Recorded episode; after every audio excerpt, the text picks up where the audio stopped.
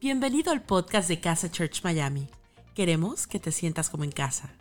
No importa desde qué lugar del mundo nos estés escuchando, sabemos que este mensaje va a transformar tu vida. Ponte cómodo y disfruta de la siguiente reflexión. Hola, ¿cómo están? ¿Cómo está la gente de casa esta mañana? Estoy un poquito, un poquito triste y alegre, ¿verdad? Alegre por estar aquí, alegre por estar con, ustedes, alegre por esta semana, por lo que ha sido y triste porque lo voy a extrañar mucho. De verdad, para mí es un privilegio todo lo que hemos vivido esta semana. Quiero recordarles un poquito que empezamos el domingo anterior hablando de la abundancia interior a la abundancia exterior. ¿Quiénes estuvieron el domingo anterior? Ok, qué bueno. Luego, el día miércoles grabamos un podcast que no te puedes perder, que va a salir el próximo martes, ¿cierto? Y vamos a hablar acerca de inteligencia financiera, cómo producir dinero, cómo proteger tu dinero y cómo apalancar tu dinero. No puedes perderte ese episodio el próximo, el próximo martes. El jueves estuvimos aquí hablando acerca del hábitat para la abundancia. ¿Quiénes escucharon el, el, el, podcast del jueves? ¿Quiénes lo escucharon? ¿Quiénes estuvieron acá? Estuvimos hablando acerca de este ecosistema necesario para que tú pudieras prosperar. El sábado estuvimos solo con los líderes. Estuvimos hablando acerca de principios espirituales para la prosperidad. ¿Qué dicen los líderes? ¿Cómo estuvo esa reunión del sábado? Ok, súper chévere.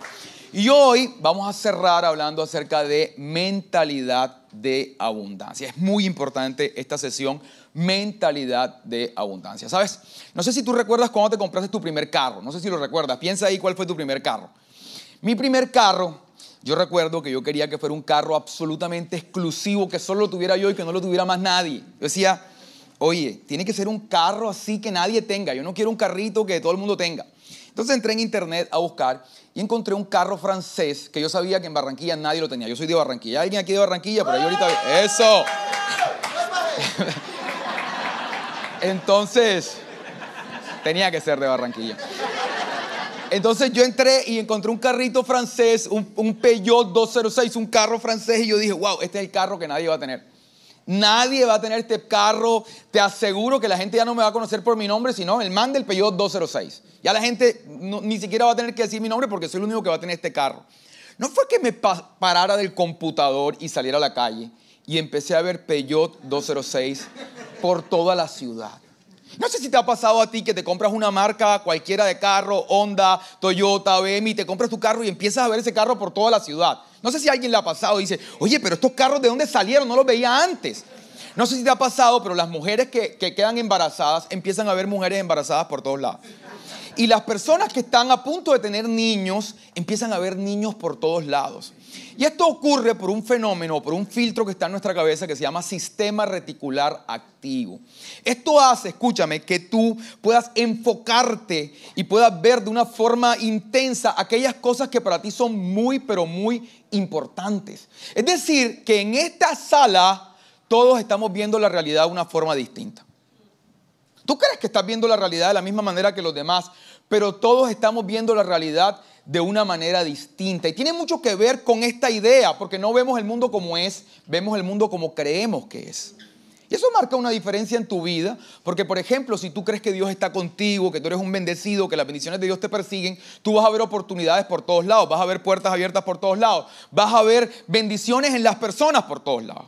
Pero si tú por el contrario crees que incomodas a los demás, crees que de pronto los demás te rechazan, si tú crees que Dios no está contigo, vas a ver puertas cerradas por todos lados, vas a ver gigantes por todos lados, vas a ver obstáculos por todos lados y no vas a poder ver la manifestación de los planes de Dios en tu vida. Y exactamente eso mismo pasó en la historia que hemos venido narrando del pueblo de Israel. Exactamente. Quiero volvérseles a recordar para los que no estuvieron aquí en las reuniones anteriores. Estamos hablando de que el pueblo de Israel estaba cautivo en Egipto eran esclavos, tenían 400 años de estar ahí comiendo de las sobras de los egipcios, 400 años sudando para poder vivir, sudando para poder comer. La vida para ellos era cuesta arriba. Dijimos en esa oportunidad que la esclavitud es la incapacidad de poder imaginar un futuro mejor para ti y para tu familia.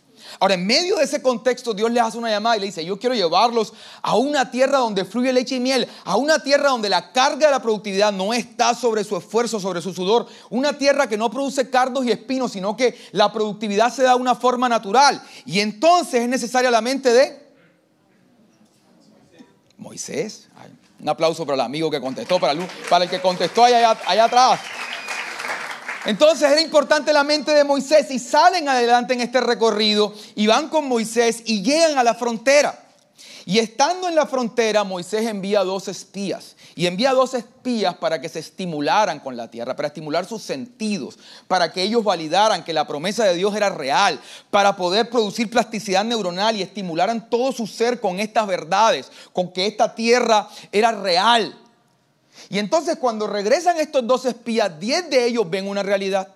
Y la realidad es la siguiente. Oye, si es cierto que la tierra es buena, si es cierto que en esa tierra fluye leche y miel, pero también es cierto que en esa tierra hay gigantes. Y nosotros nos vemos insignificantes al lado de ellos. Somos como saltamontes al lado de ellos. Y así nos ven ellos. Esos gigantes nos van a destrozar.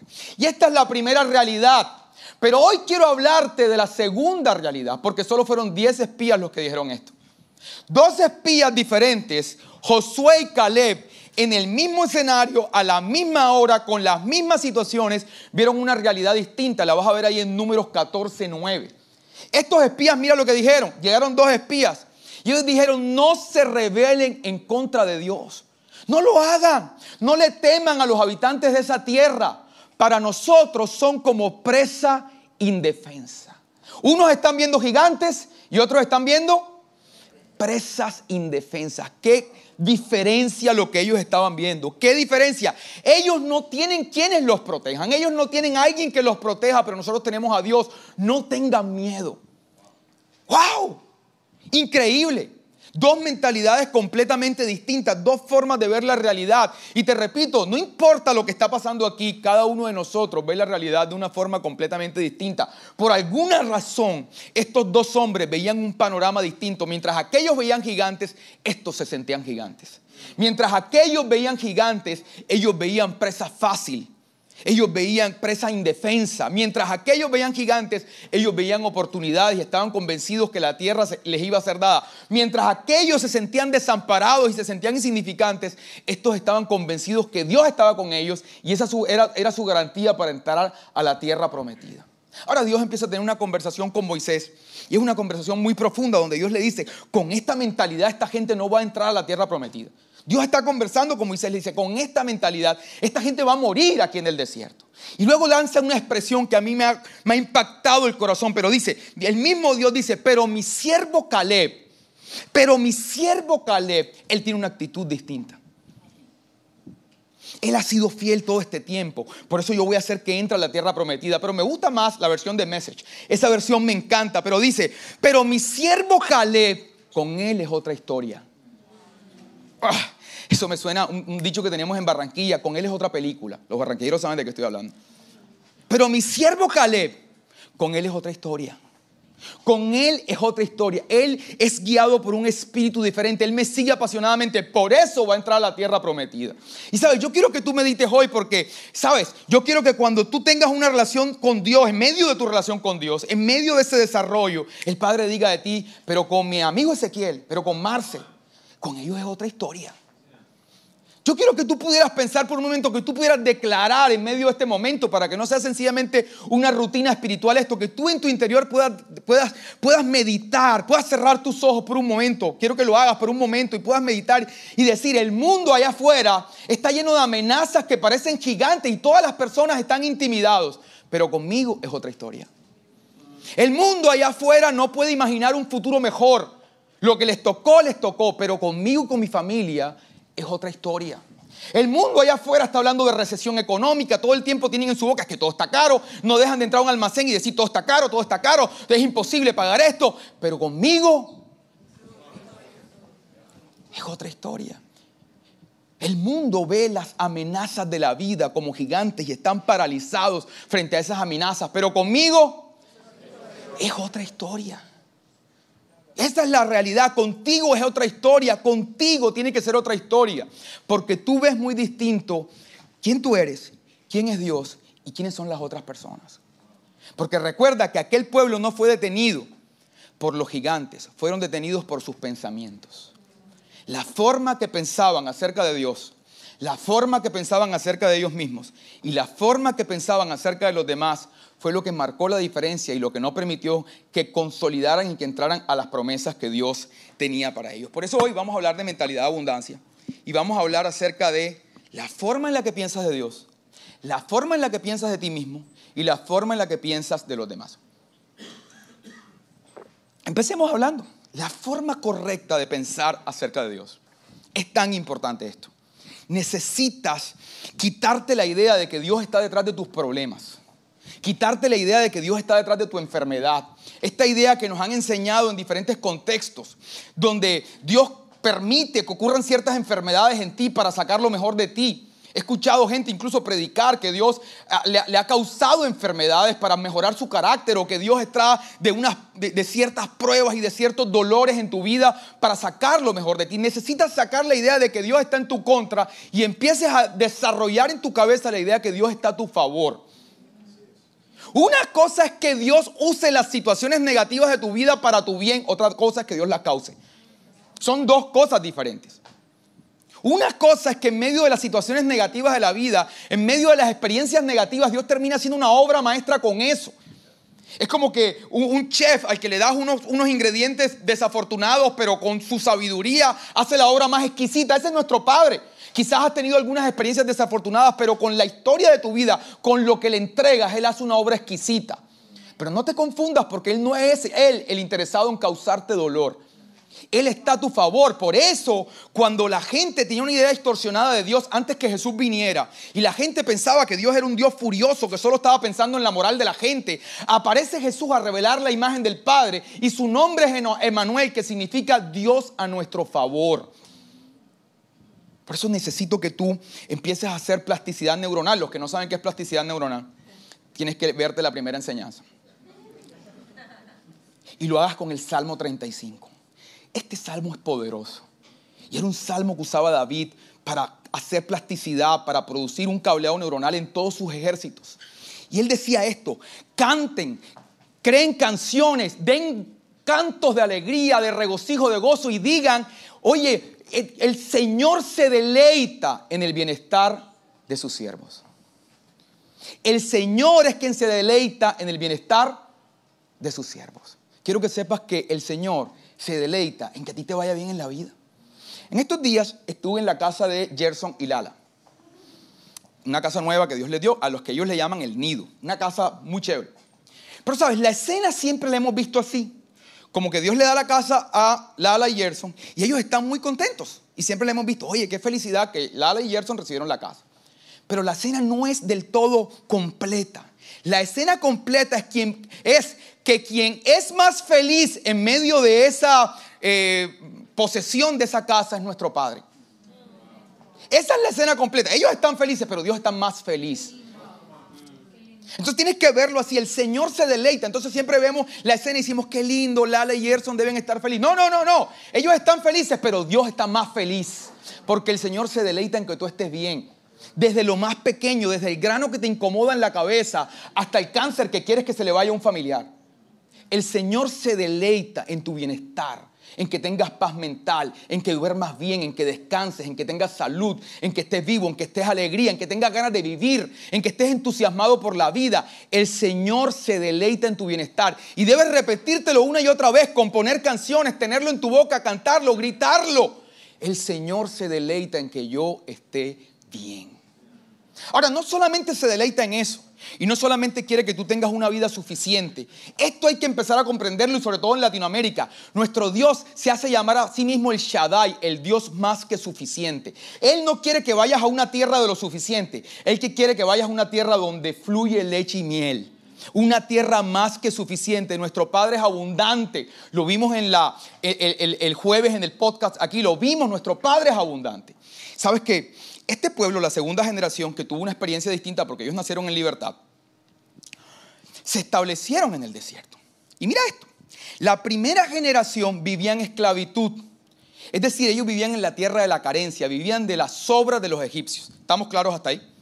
Ahora, la segunda generación que tuvieron una experiencia diferente por, porque nacieron en libertad, la segunda generación que están ahí en el desierto y que nacen en libertad, ellos tienen acceso a lo suficiente. Es decir, ellos tenían pan. ¿Estamos claros? Pero ese pan era maná. Era el mismo pan. Tenían ropa. La Biblia dice que la ropa no se les desgastaba, pero era la misma ropa. Tenían agua, pero era el mismo agua. Tenían techo, pero eran carpas. Y aunque el desierto se nos ha vendido como un lugar de prueba, en el desierto a ellos no les faltó absolutamente nada. Su condición era muy distinta a la condición de Egipto, porque Egipto representa la carencia y el desierto representaba la tierra de lo suficiente. ¿Cuál es el problema con la tierra de lo suficiente? Que muchos de ellos empezaron a echar raíces allí. Y Dios no los había llamado a que echaran raíces en la tierra de lo suficiente, sino que fueran a la tierra más que suficiente. Quizás tú viniste a este país y has echado raíces en la tierra de lo suficiente. Es muy común en Latinoamérica ver gente agradecida porque confundes el agradecimiento con la falta de expectativa. Tú puedes ser agradecido y al mismo tiempo tener altas expectativas. No te confundas que tener altas expectativas no va en contravía de tu sentido de agradecimiento. Y tú puedes estar agradecido por lo que Dios ha hecho en tu vida, pero tener de vista que tu Padre no quiere que eches raíces en la tierra de lo suficiente, sino que vayas por más que lo suficiente.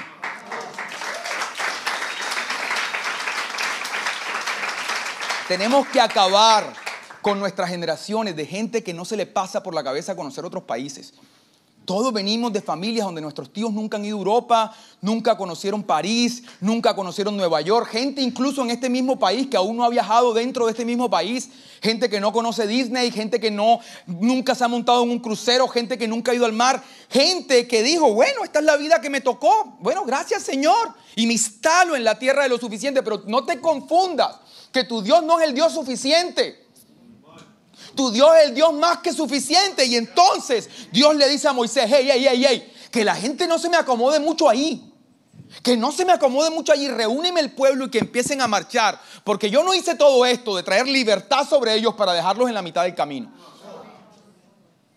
Entonces les dice a ellos, mira, necesito que me reúnas al pueblo. Tú sabes que algunos teólogos dicen que eran 2 millones, otros dicen que eran 500 mil, 200 mil, no sé cuántos, pero Moisés los reúne a todos. Y les dice, nuestro Padre, el Dios de nuestros antepasados, nos está ordenando marchar. Y quizás algunos de ustedes están recibiendo esa misma instrucción hoy. Nos está ordenando marchar. Y entonces Moisés hace una declaración sobre ellos poderosa. Dice, nuestro Padre, el Dios de Abraham, el Dios de Isaac, el Dios de Jacob, los haga mil veces más de lo que son hoy. Y esa bendición Dios la desata sobre tu vida hoy, sobre esta comunidad. Mil veces más para ustedes, mil veces más para esta familia, mil veces más, mil veces más avance, mil veces más éxito, mil veces más prosperidad, mil veces más sueños, mil veces más influencia, influencia, mil veces más recursos. Mil veces más para ti, porque tu Dios no es el Dios de la casita, ni del carrito, ni del trencito, ni del apartamentico. Tu Dios es el Shaddai, el Dios más que suficiente. Segundo, la forma en la que te miras a ti mismo. Hay un documental que está en Netflix, no recuerdo el nombre, pero este documental narra la historia del nacimiento del hip hop en los Estados Unidos en los años 80. Y en medio de esta, eh, eh, de esta serie de entrevistas acerca del nacimiento del hip hop, eh, tienen la, o hacen seguimiento a la vida de Dr. Dre y de su socio Jimmy Iovine. ¿Saben quién es Dr. Dre? El famoso productor musical.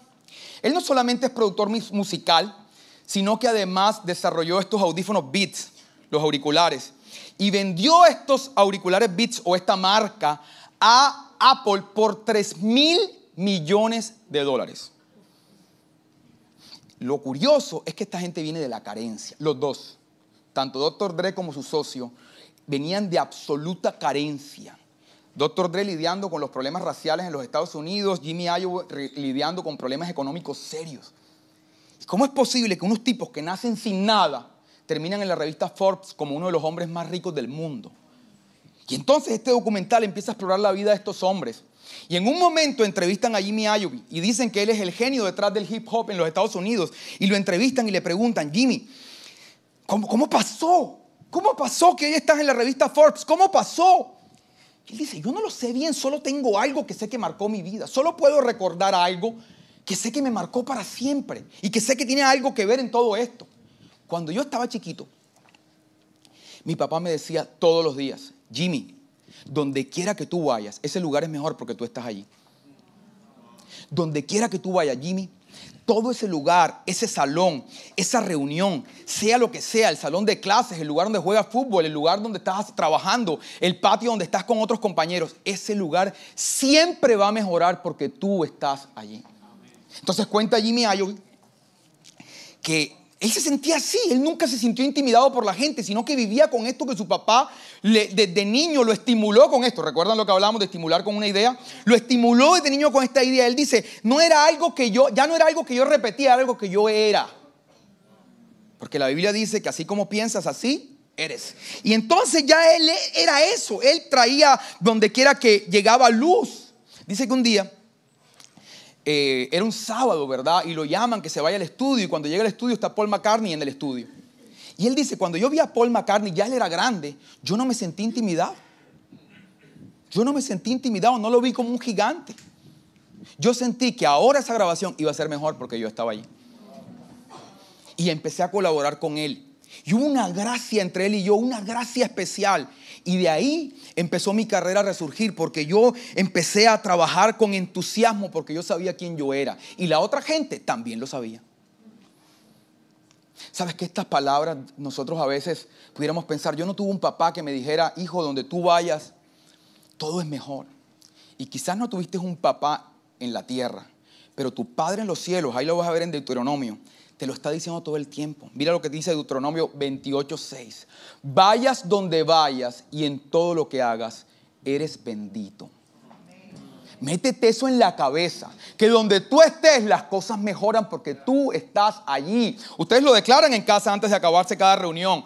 Y esto no es un cliché. Necesitas renovar tus pensamientos de manera que no solo sea una idea, que se convierta en lo que tú eres. Mi esposa y yo nos hemos mudado varias veces en los últimos 10 años. Y siempre decimos que al lugar donde nosotros llegamos, ese entorno empieza a mejorar por nuestra presencia ahí. Las calles tienen que arreglarlas, los edificios empiezan a pintarlos, los andenes empiezan a arreglarlos, la excelencia llega a ese lugar, porque donde nosotros estamos, el jardín empieza a ser extendido. Los que no saben qué es el jardín, vean el podcast del jueves.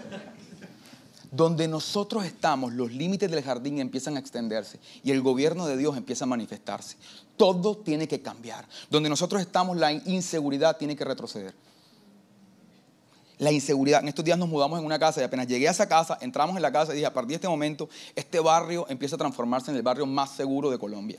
¿Por qué? Porque yo estoy aquí. Y donde yo estoy, el reino de los cielos se manifiesta.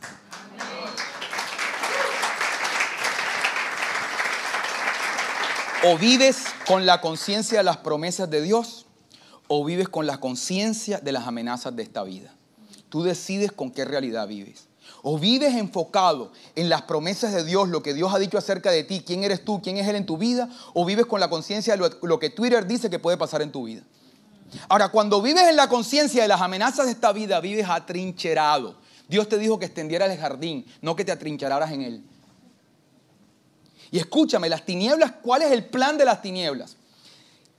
Que tú te sientas tan amenazado que tengas una vida reactiva y que vivas para no perder en vez de vivir para ganar.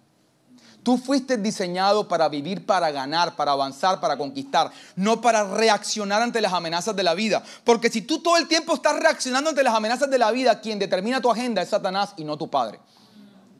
Entonces, ¿quién determina tu agenda? ¿Las promesas de Dios o tus reacciones a, las amenazas que sientes todo el tiempo? Mucha gente pasa todo el tiempo viviendo para no perder, pero tu padre no vive a la defensiva. Tu padre tiene siete delanteros. Tu padre vive a la ofensiva. A la ofensiva, extendiendo los límites del jardín. Y con esto termino. Lo que piensas acerca de los demás con esto quiero terminar y quiero terminar mi participación en casa con una parábola de Jesús que marcó mi vida con respecto a esta idea de cómo vemos a los demás. Yo no sé si ustedes recuerdan esta parábola que está en Mateo, que habla de un padre, incluso la versión Reina Valera utiliza la expresión padre, que este padre es dueño de un viñedo y entonces va temprano a la plaza a buscar trabajadores para que trabajen en su viñedo. ¿Recuerdan esa parábola? Entonces dice que va a primera hora y hay un grupo de trabajadores que están ahí y les dice, hey, vengan a trabajar en mi viñedo, les voy a pagar un día de salario. Los trabajadores se vienen con él y se van a trabajar. Pero luego dice que este mismo padre regresa a las 9 de la mañana. Y hay otros trabajadores ahí y le dice, hey, vengan a trabajar a mi viñedo. Y se van con ellos, les voy a pagar lo justo. Luego regresa al mediodía, a las 12 del día. Y encuentra otro grupo de trabajadores y les dice, hey, vengan a trabajar a mi viñedo, les voy a pagar lo justo. Y así regresa a las 2 de la tarde. Curiosamente, luego regresa una quinta vez, a las 5 de la tarde, faltando solo una hora para que se acabara la jornada laboral.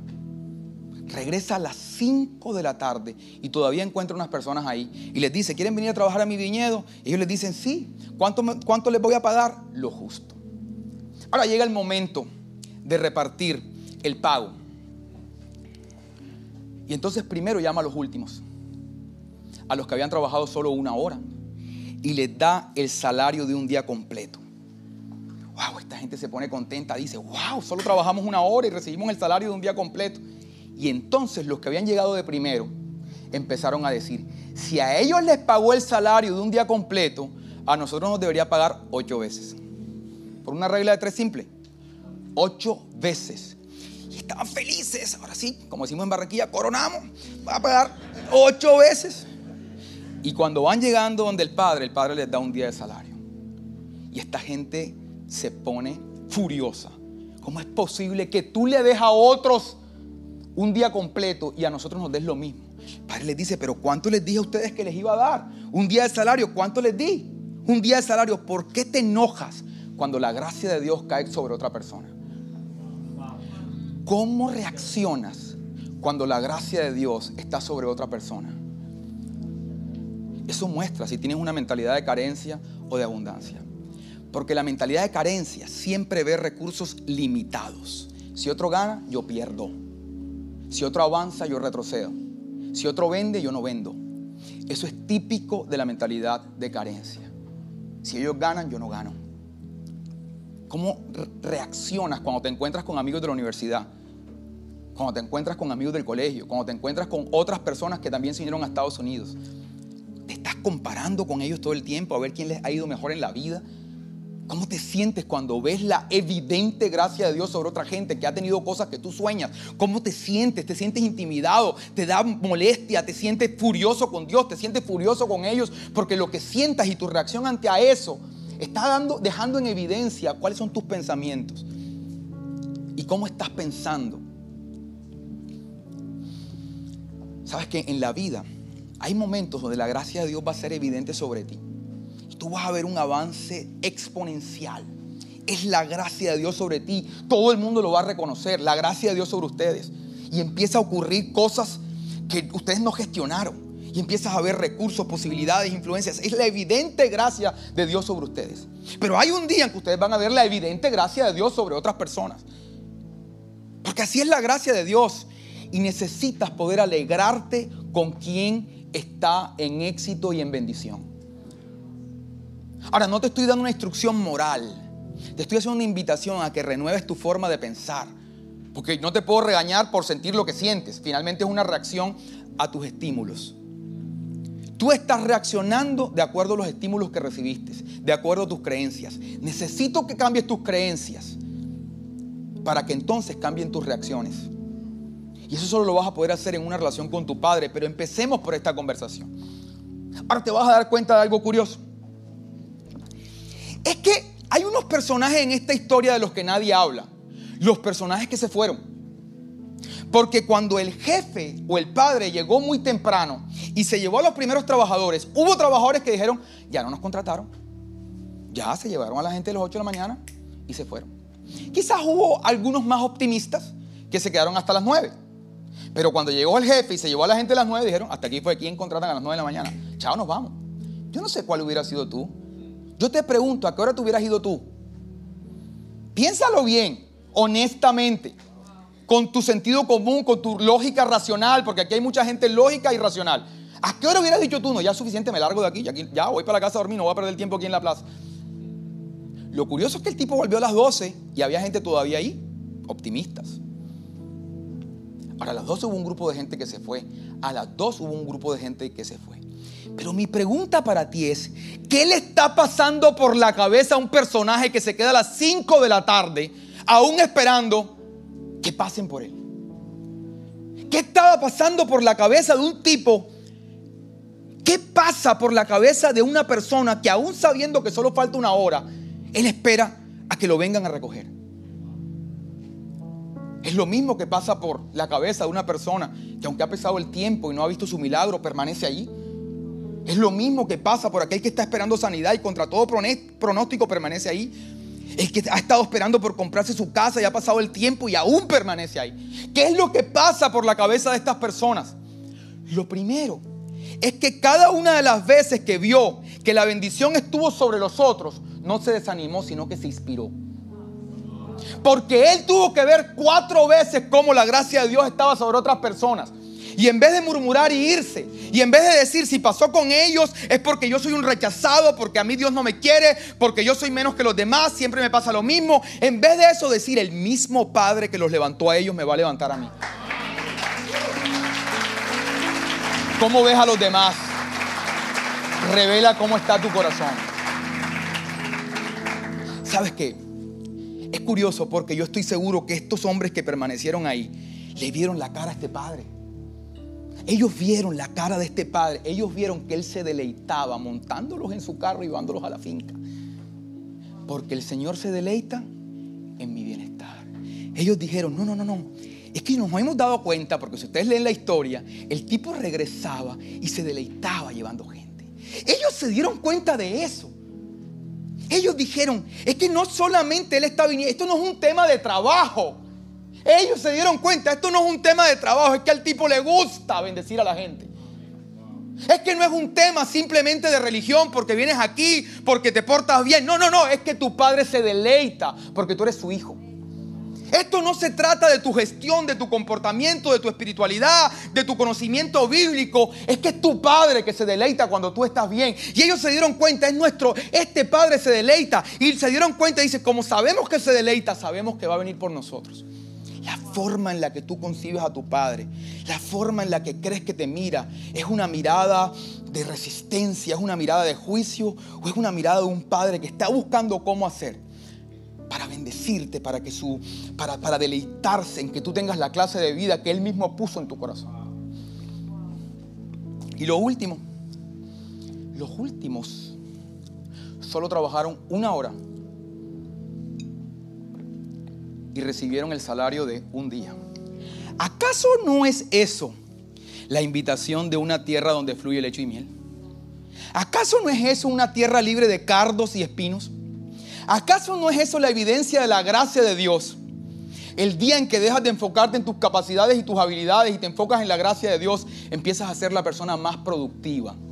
Porque por solo una hora de trabajo recibieron, óyelo bien, un día completo de salario. Y eso es lo que Dios quiere para ti. Tú te vas a esforzar, pero va a haber una alta rentabilidad por tu esfuerzo. Porque la carga de la productividad está sobre la tierra y está sobre el amor de Dios por tu vida. Las garantías en tu vida son esas. Y escúchame bien, tú estás marcado por la gracia de Dios. Tienes que creerlo. Tienes una X así marcada grande en la espalda. Quizás tú no la ves, pero es la gracia de Dios que te está persiguiendo. El Padre no quiere que vivas más la vida cuesta arriba, sudando, sintiéndote que nadie te ayuda, que todo, todo es difícil, todo es difícil, todo es una lucha, todo es una lucha, todo es una lucha. El tiempo de lucha se acabó. Detente y déjate alcanzar por la gracia de Dios. Y reconoce que no es ni en tu fuerza ni en tus capacidades. Es por el amor de tu Padre que tú vas a salir de este lugar y la gracia de Dios se va a manifestar en tu vida y te va a llevar a que te conviertas en mil veces más de lo que eres hoy. Gracias por estar aquí. Gracias por habernos acompañado en esta enseñanza de Casa Church Miami. Esperamos que haya sido de mucha ayuda. Te invitamos a que lo compartas en tus redes sociales y que nos dejes tus comentarios. Para más información de nuestras actividades o para conocer más de nuestra iglesia, puedes ingresar en casachurch.miami y seguirnos en nuestras redes sociales. Antes de despedirnos queremos declarar bendición sobre tu vida. Que el Señor te bendiga y te guarde, que haga resplandecer su rostro sobre ti, que tenga de ti y de nosotros misericordia y que ponga en tu vida paz.